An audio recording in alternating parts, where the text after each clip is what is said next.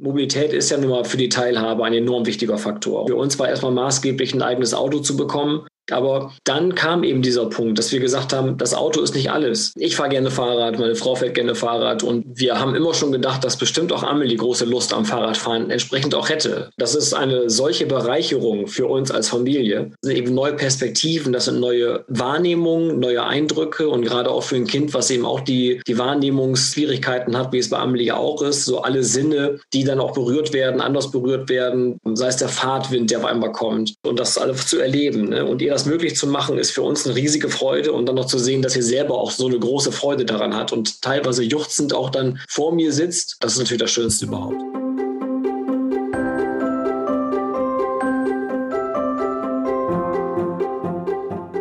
Willkommen zur 23. Folge des Mein Herz lacht Podcast, dem Podcast für Eltern, die Kinder mit Behinderungen oder einer chronischen oder seelischen Krankheit haben. Am Mikrofon ist Christine.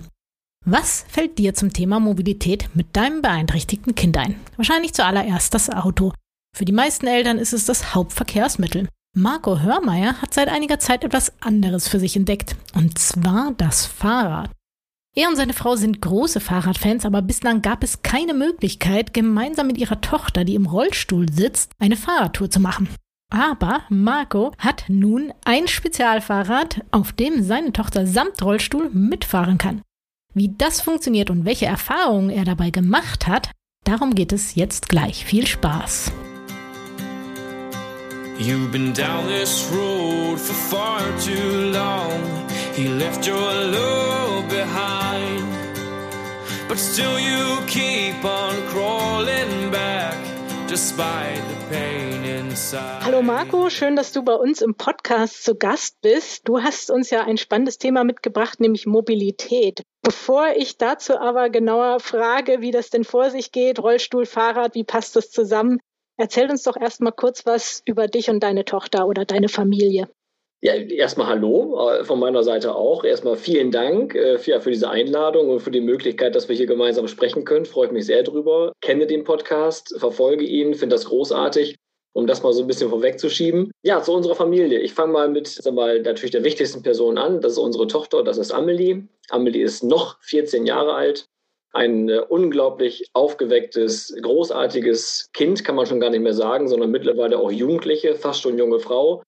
Ähm, kleiner Einschub von mir, auch mitten in der Pubertät, mit allen Facetten, die da auch mit zugehören. Positiv wie auch manchmal anstrengend sein können unglaublich neugierig, motiviert, wissbegierig, fordernd, also ein Wirbelwind oder wie ich auch immer scherzhaft sage, eben auch eine Wundertüte, die sie auch wirklich auch in der Tat ist.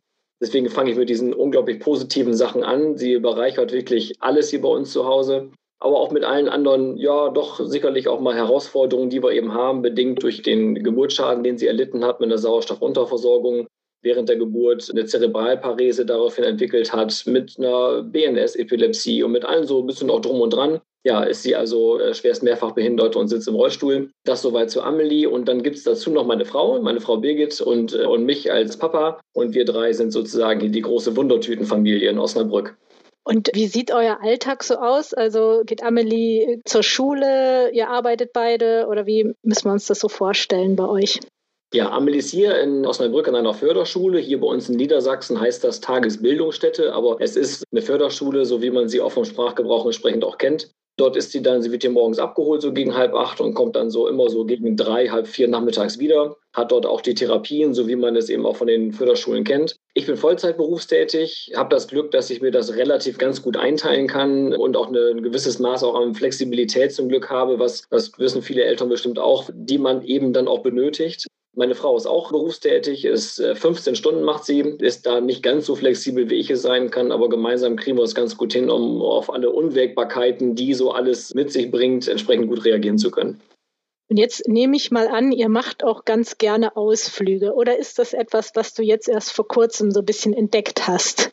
Nein, Ausflüge haben wir immer schon gerne gemacht. Sehr, sehr gerne gemacht. A, weil Amelie auch Lust drauf hat, weil sie Lust hat auf Neues, auf Neues zu entdecken, Neues zu sehen, das zu zeigen, das zu erleben. Und das macht natürlich uns allen auch große Freude, sodass wir immer auf so ein bisschen Entdeckertour gewesen sind und sagen können, Mensch, was ist für Amelie, für uns auch als, als Familie eben toll, was können wir gemeinsam machen? Machen hier tolle Ausflüge, zum Beispiel hier im Zoo Osnabrück. Da, wo viel los ist, wo viel Trubel ist, wo viele Menschen sind, da fühlt sich Amelie auch wohl. Diese ganzen Ausflüge, die konnten wir bislang einfach immer auch nur mit unserem Auto machen.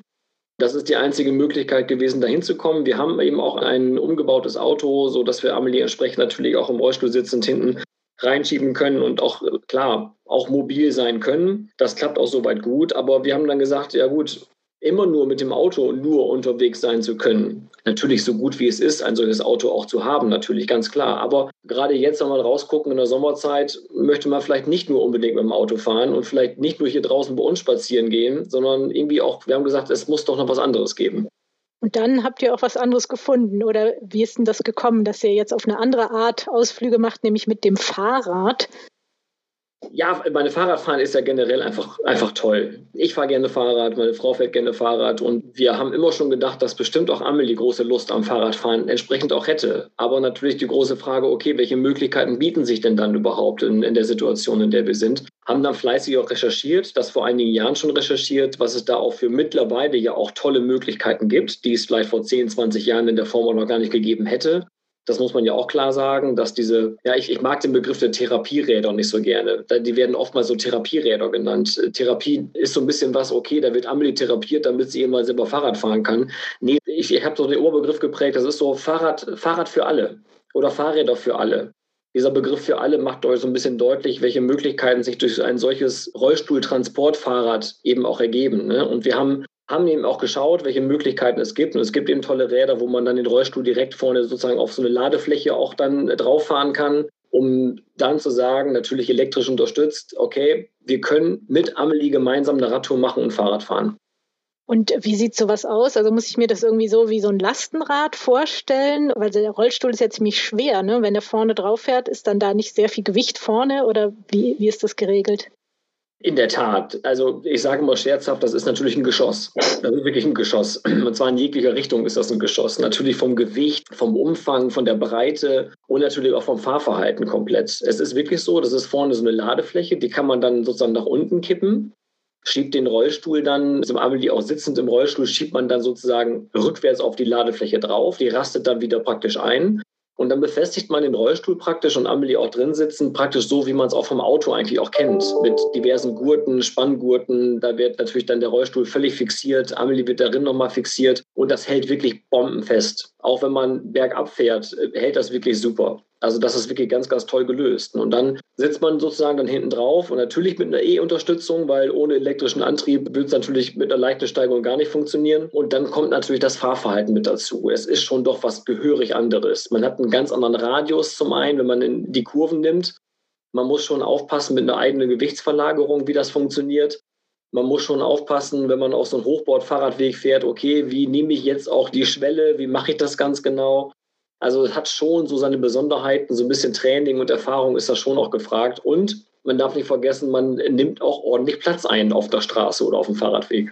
Stimmt, das wäre jetzt auch so eine Frage, wo fährst du denn dann überhaupt? Also fährst du auf der Straße, auf dem Radweg, ist der breit genug oder wie läuft das bei dir?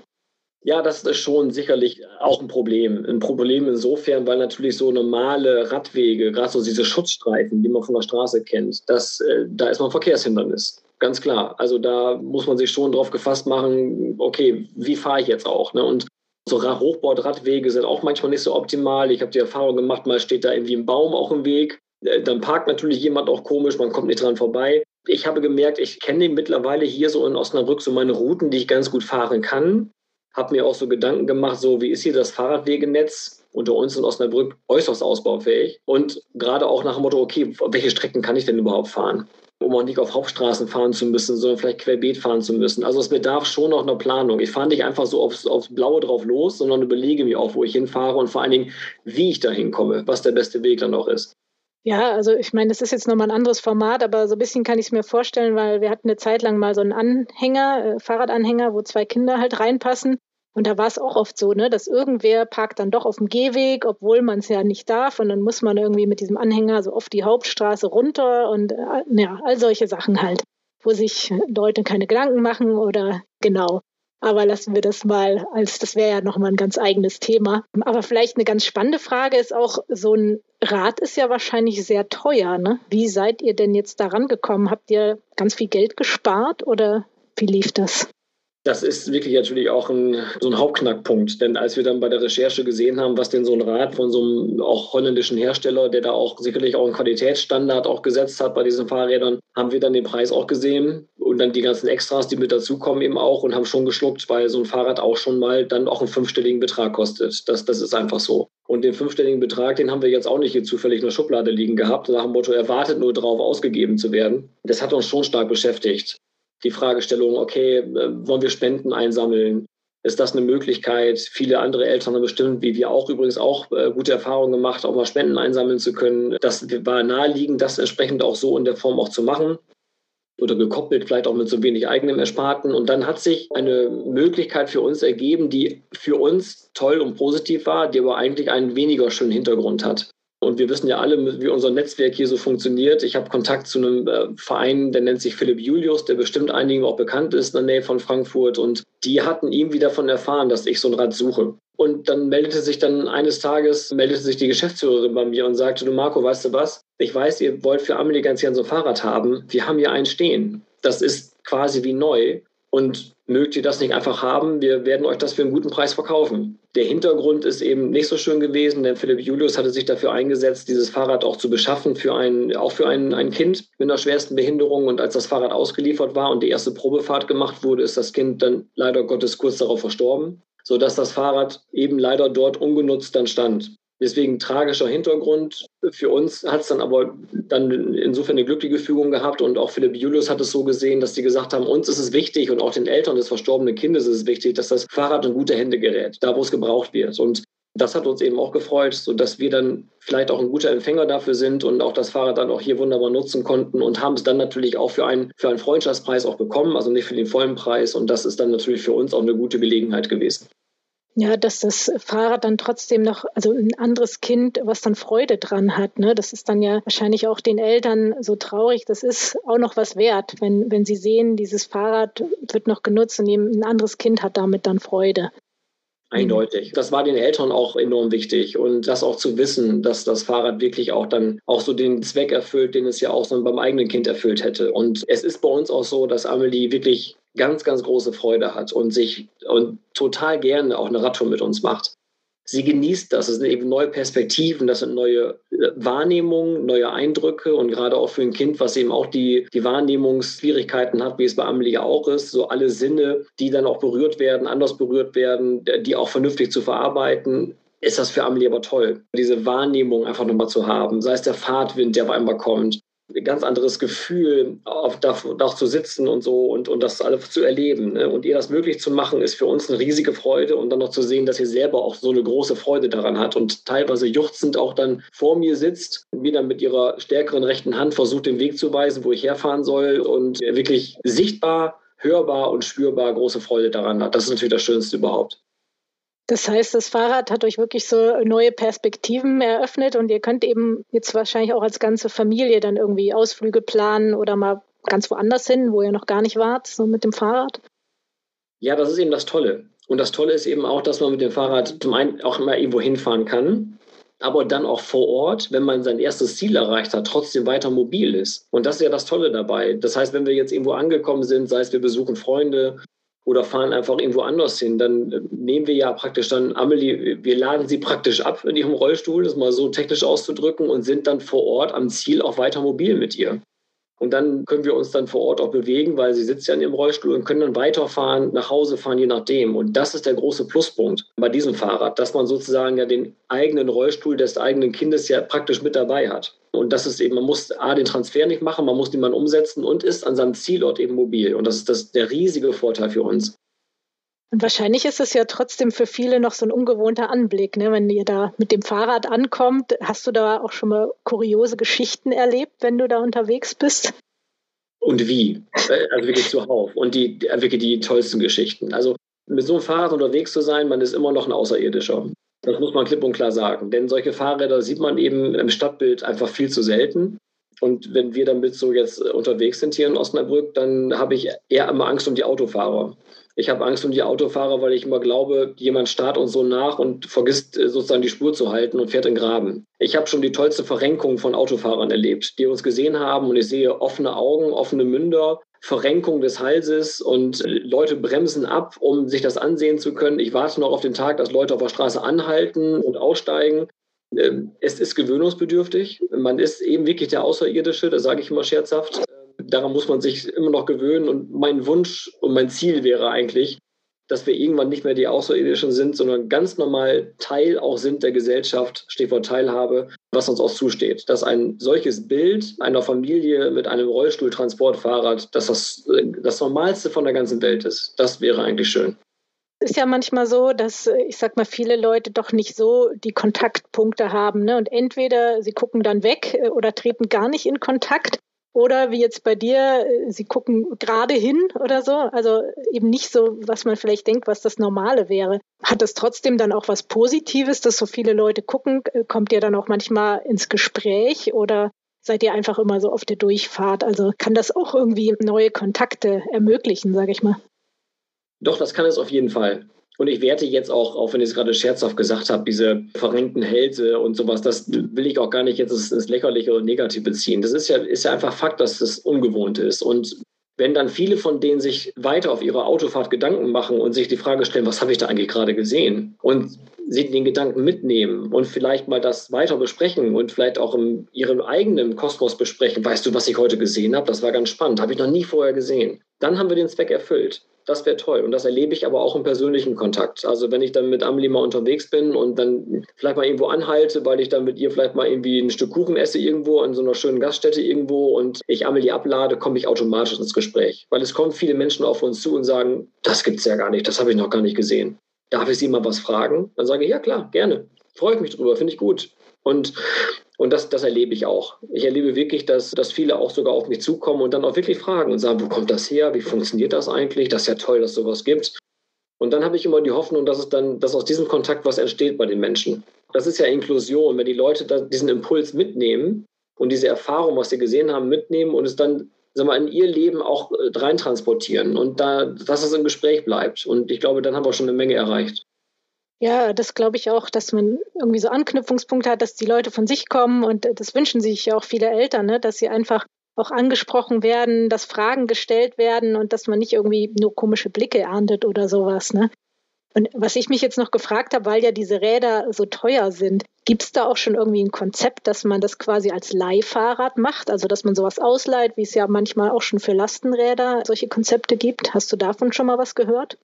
Ja, ich habe so ein bisschen mitbekommen, dass es so erste sag mal, erste zarte Pflänzchen so ein bisschen gibt. Ich bin gerade selber dabei, in Osnabrück das mal an so ein oder zwei Stellen zu platzieren, ob es nicht die Idee sein könnte, vielleicht auch wirklich so eine Art Verleihservice anzubieten, dass es hier in der Stadt vielleicht drei solcher Fahrräder gibt, um auch gerade diese hohen Anschaffungskosten zu vermeiden. Und weil vielleicht auch manche Familien sagen, ich möchte es auch erstmal ausprobieren. Für die ein, zwei Mal im Sommer, die es vielleicht erstmal nutze, kaufe mir jetzt kein Fahrrad für 10.000 Euro, sondern ich habe eine Chance für einen Mietpreis von, ich sage mal jetzt einfach mal eine Zahl, 20 Euro am Tag, kann ich das mal ausprobieren.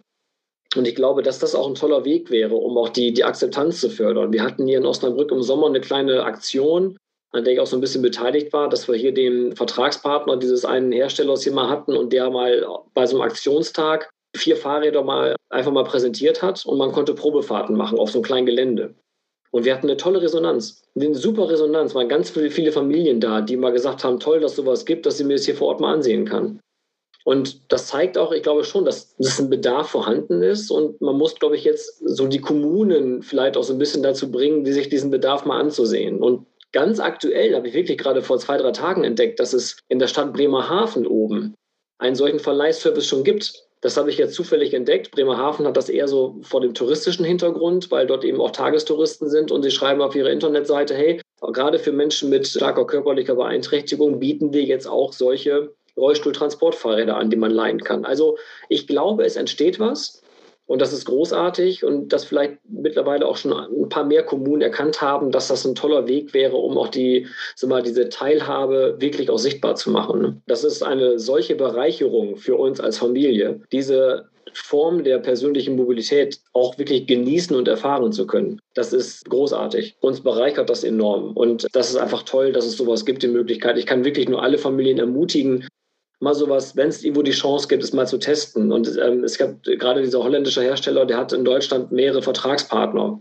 Und da kann man noch mal hinfahren und mal sagen, Mensch, gibt es eine Möglichkeit, dass ich vielleicht mal hier auf dem Gelände des Vertragspartners mal einmal, vielleicht mal das nur ganz kurz ausprobieren kann, mir es mal ansehen kann. Und äh, ich glaube, dann wird auch schon so dieses Feuer schon so ein bisschen geweckt. So war es bei mir. Wenn man es zum ersten Mal auch wirklich mal machen konnte, dann ist man völlig begeistert und auch wirklich Feuer und Flamme, das auch zu nutzen. Ja, das ist toll. Also ja, das wäre echt schön, wenn sich das so weiter verbreiten würde. Auf jeden Fall. Ich, ich würde es nicht missen. Ich würde es nicht missen wollen. Ist es denn so, dass auch deine Frau damit fährt oder ist es vom Gewicht her so, dass es, ich sage jetzt mal, für Männer ein bisschen einfacher zu fahren ist? Nee, meine Frau ist auch schon damit gefahren. Dank auch wirklich dieses leistungsstarken Akkus ist es kein Problem. Also da muss man sich keine Gedanken machen, auch bei Steigung. Das funktioniert wirklich super. Es ist eher das Fahrgefühl natürlich. Ne? Also wirklich auch so diesen, den Radius in der Kurve, das ist eher die Herausforderung. Vielleicht machst du ja irgendwann mal solche Fahrtrainings für Familien. Ja, ja, genau. Ja. Das wäre ja auch noch eine Idee. Weil du bist ja sonst auch noch engagiert, engagierst dich noch ehrenamtlich. Ja, genau. Ich bin seit einiger Zeit jetzt bei der Lebenshilfe hier in Osnabrück aktiv und versuche auch genau solche, sag mal, solche Themen so ein bisschen anzuschieben. Auch im Sinne des Netzwerkgedankens, den ich für einfach für enorm wichtig halte, weil es gibt überall so tolle Ideen sei es wie jetzt von Gale ja auch, es gibt einfach tolle Vereine, Initiativen mit unglaublich engagierten, tollen Menschen, die großartige Ideen haben und so großartige Sachen auch vorantreiben und auch diesen Vernetzungsgedanken auch vorantreiben. Und ich glaube, wenn wir den noch weiter intensivieren und aufeinander profitieren, dann haben wir einfach eine tolle Chance, genau solche Projekte und Ideen jeweils auch nochmal stärker zum, zum Laufen zu bringen. Und ja, und das ist so mein, das, was ich auch noch nebenher ganz gerne mache in Osnabrück, dass ich auch gucke, Mensch, wo gibt es noch irgendwas, wo kann ich mich ein bisschen mit einbringen? Aber eben nicht mit diesem erhobenen Zeigefinger, äh, so nach dem Motto, hier muss was passieren, sondern eher so, hey, ich habe eine Idee, was meint ihr denn? Wäre das was? Wen brauchen wir dafür? Wie können wir das machen? Wie kriegen wir das hin? Ja, und manchmal ist es ja wirklich so, dass einfach nur die richtigen Menschen zusammenfinden müssen und dann kann wieder was Neues entstehen. Ne?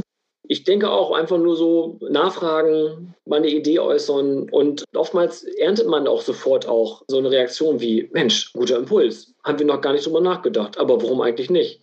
Und daraus kann dann was entstehen, weil ich glaube, dass viele auch sehr offen sind, aber äh, klar, manchmal das äh, manchmal auch nicht so direkt sehen, das meine ich auch völlig wertfrei und wir haben eine Chance dann auch mal auf solche Themen auch mal hinzuweisen oder auch mal die Frage zu stellen, Mensch, wie können wir das denn gemeinsam hinkriegen? Und dann kann man schon eine Menge erreichen und kann auch vor allen Dingen auch diesen, diesem Trugschluss vorgreifen, der da, der da immer so herrscht. Inklusion würde immer nur aufwendig sein und Geld kosten. Nee, das ist nämlich bei, bei weitem nicht so. Inklusion kann, kann gelingen, wenn man einfach nur die richtigen Menschen zusammenbringt. Hast du denn jetzt vielleicht zum Schluss noch irgendwie einen Tipp an andere Eltern? Ich sage jetzt mal so zum Thema Mobilität. Hat sich dein Blick darauf ein bisschen verändert jetzt durch dieses Fahrrad? Ja, total total darauf verändert. Und zwar, Mobilität ist ja nun mal für die Teilhabe ein enorm wichtiger Faktor. Und ich glaube, so war es bei uns zu Beginn ja auch. Für uns war erstmal maßgeblich, ein eigenes Auto zu bekommen, um diese persönliche Mobilität über das eigene Auto sicherstellen zu können. Das ist natürlich das A und O gewesen für Arzttermine, Klinikaufenthalte und was nun mal auch alles da eine Rolle spielt, zu Therapien fahren und Co. Das ist auch unerlässlich. Aber dann kam eben dieser Punkt, dass wir gesagt haben, das Auto ist nicht alles. Die Mobilität ist ja auch nicht nur das Auto. Das merken wir gerade jetzt beim Thema Mobilitätswende. Dass Mobilität Fahrradfahren ist, klar ÖPNV, Carsharing, was mit dazugehört. Und dann haben wir uns die Frage gestellt, hey, warum nicht? Aber Fahrrad muss doch funktionieren. Warum eigentlich nicht? Und der Gedanke kam uns und ich glaube auch bestimmt, dass dieser Gedanke auch bei vielen anderen Eltern gerade da ist dass viele Eltern aber eher vielleicht bisher gesagt haben, ja gut, wir haben das Auto, das reicht. Alles andere ist vielleicht zu aufwendig. Und Fahrrad wäre schön, aber mich darum zu kümmern, gerade in der hohen Belastung, in der wir oftmals stecken, für mich vollkommen nachvollziehbar. Ich glaube aber, dass es eben keine, keine große zusätzliche Belastung ist. Einfach nur mal vielleicht mal einen Fahrradhändler mal anzusprechen oder mal zu einmal zu recherchieren abends im Internet, wo vielleicht in einer Nachbarschaft ein solcher Fahrradhändler sein kann, der solche Fahrräder hat, um es dann mal einfach mal auszuprobieren. Und den, sagen wir, diesen kleinen Schritt oder diese, diese, ja, diesen, diesen Mutappell, den möchte ich ganz gerne auch einfach rüberbringen, ist echt zu nutzen, weil ich kann nur sagen, es ist für uns großartig.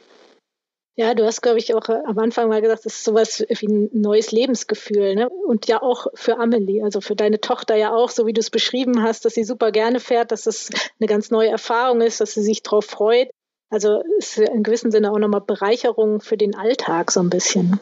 Ja, eindeutig, weil es einfach wirklich nochmal einen ganz weiteren Strauß an Möglichkeiten bietet, gemeinsam auch was, was erleben und was, äh, was machen zu können. Das ist schön und alle, die vielleicht noch ein bisschen mehr darüber erfahren wollen oder auch über Amelie, du schreibst ja auch einen Blog, ne? da kann man auch nochmal nachlesen, wie ihr zu dem Fahrrad gekommen seid, was für Touren du schon gemacht hast. Ich glaube, du hast auch ein paar Fotos da drin. Magst du nochmal sagen, wo man deinen Blog findet, wie der heißt?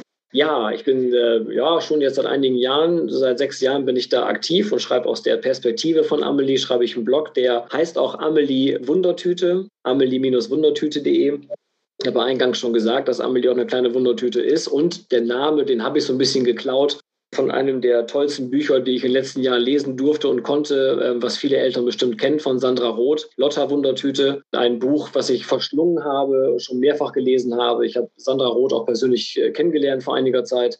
Großartige Frau, ein großartiges Buch, auch ein Nachfolgebuch. Und deswegen habe ich dann Amelie Wundertüte auch meinen Blog genannt und schreibe da jetzt seit sechs Jahren alles, was Amelie bewegt, was Amelie gut findet, was Amelie manchmal auch weniger gut findet, was toll ist, was manchmal blöd ist, was witzig ist, das schreibe ich in so kleinen Episoden auf. Und unter anderem schreibe ich auch darüber, wie so das Fahrradfahren mit unserem neuen Fahrrad ist. Genau, also alle, die da noch ein bisschen mehr erfahren wollen, wir werden das dann natürlich auch in unseren Show Notes verlinken, dann könnt ihr euch den Blog nochmal genauer anschauen. Jetzt sind wir auch schon wieder am Schluss und wir haben am Schluss ja immer noch so drei Abschlussfragen.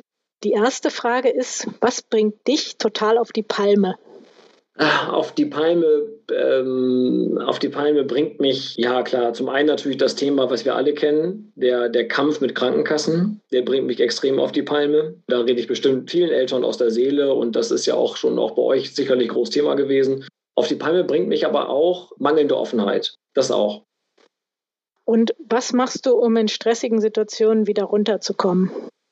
Viel zu wenig, leider Gottes. Ich versuche natürlich auch mir so die Freiräume da irgendwie zu nehmen, die, die sich da irgendwie ergeben können. Ich bin leidenschaftlicher Saunagänger und versuche dann eher in so eine, in eine, Sauna runterzukommen. Das ist für mich so der Ort, wo ich es auch schaffe, mal wirklich auch für eine, für eine kurze Dauer mal einmal runterzukommen. Also wenn sich irgendwie die Gelegenheit ergibt, dann, dann probiere ich das irgendwie hinzukriegen. Es ist gar nicht immer so leicht, irgendwie abzuschalten. Ne? Ja. Und was ist dein Herzenswunsch? Mein Herzenswunsch ist, sind eigentlich zwei. Zum einen generell mehr Entlastungsmöglichkeiten für uns Eltern. Das ist der eine Herzenswunsch, weil es ja einfach viel zu wenig gibt. Und die ein, zwei Möglichkeiten in Deutschland, die es gibt, wo wir Entlastung erfahren können, sind eben zu wenig, weil sie eben auch nachvollziehbarerweise überlaufen sind und es auch nur diese Orte gibt, wo wir Entlastung finden können.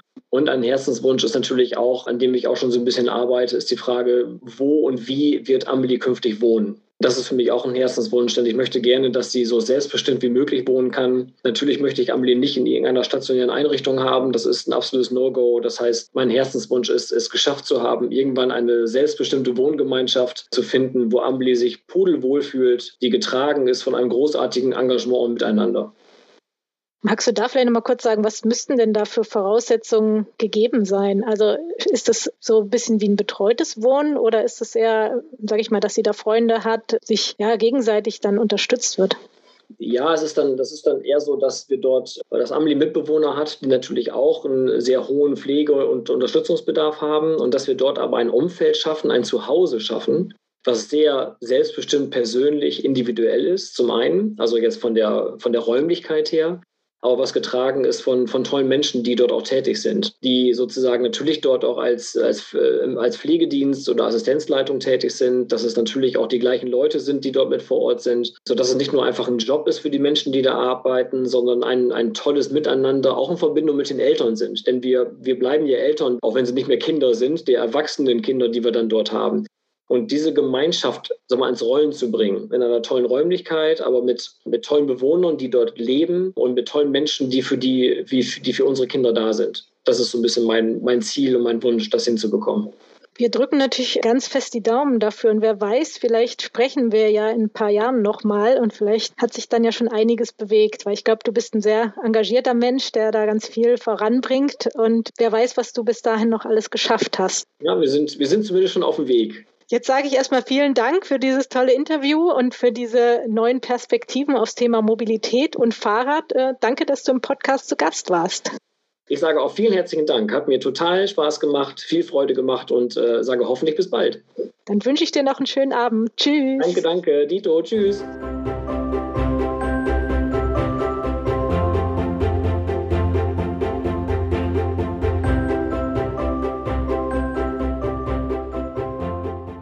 Vielleicht hast du nun auch ein paar Anregungen für eine neue Form der Mobilität bekommen. Falls du Fragen an hast, schreib ihm einfach an info at amelie-wundertüte.de mit UE geschrieben oder lies seinen Blog. Den Link findest du auch in den Show Notes. Und wenn du dich mit anderen Eltern beeinträchtigter Kinder aus ganz Deutschland vernetzen möchtest, dann schau dir doch unseren Verein an. Du findest uns unter www.meinherzlacht.de. Weißt du, was das Wort Parität bedeutet? Es steht für Gleichheit. Und es gibt einen Verband, der genau diesen Namen trägt. In ihm sind mehr als 10.000 soziale Organisationen vernetzt und kämpfen für soziale Gerechtigkeit. Was der Verband der Paritätische in der Politik schon alles bewegt hat und wie er sich für uns Eltern einsetzt, das erfährst du in der nächsten Podcast-Folge. Ein Herz soll lachen, muss lachen. Nicht nur aus reiner Lebensfreude, sondern auch aus einer gesellschaftlichen Verpflichtung. Die Nussbaum Stiftung folgt diesem Engagement. Sie unterstützt diese Podcasts und wird mit Power und Leidenschaft dieses Projekt weiter fördern, indem wir dazu beitragen, dass die Initiative Mein Herz lacht über die Nussbaum Medien noch bekannter wird.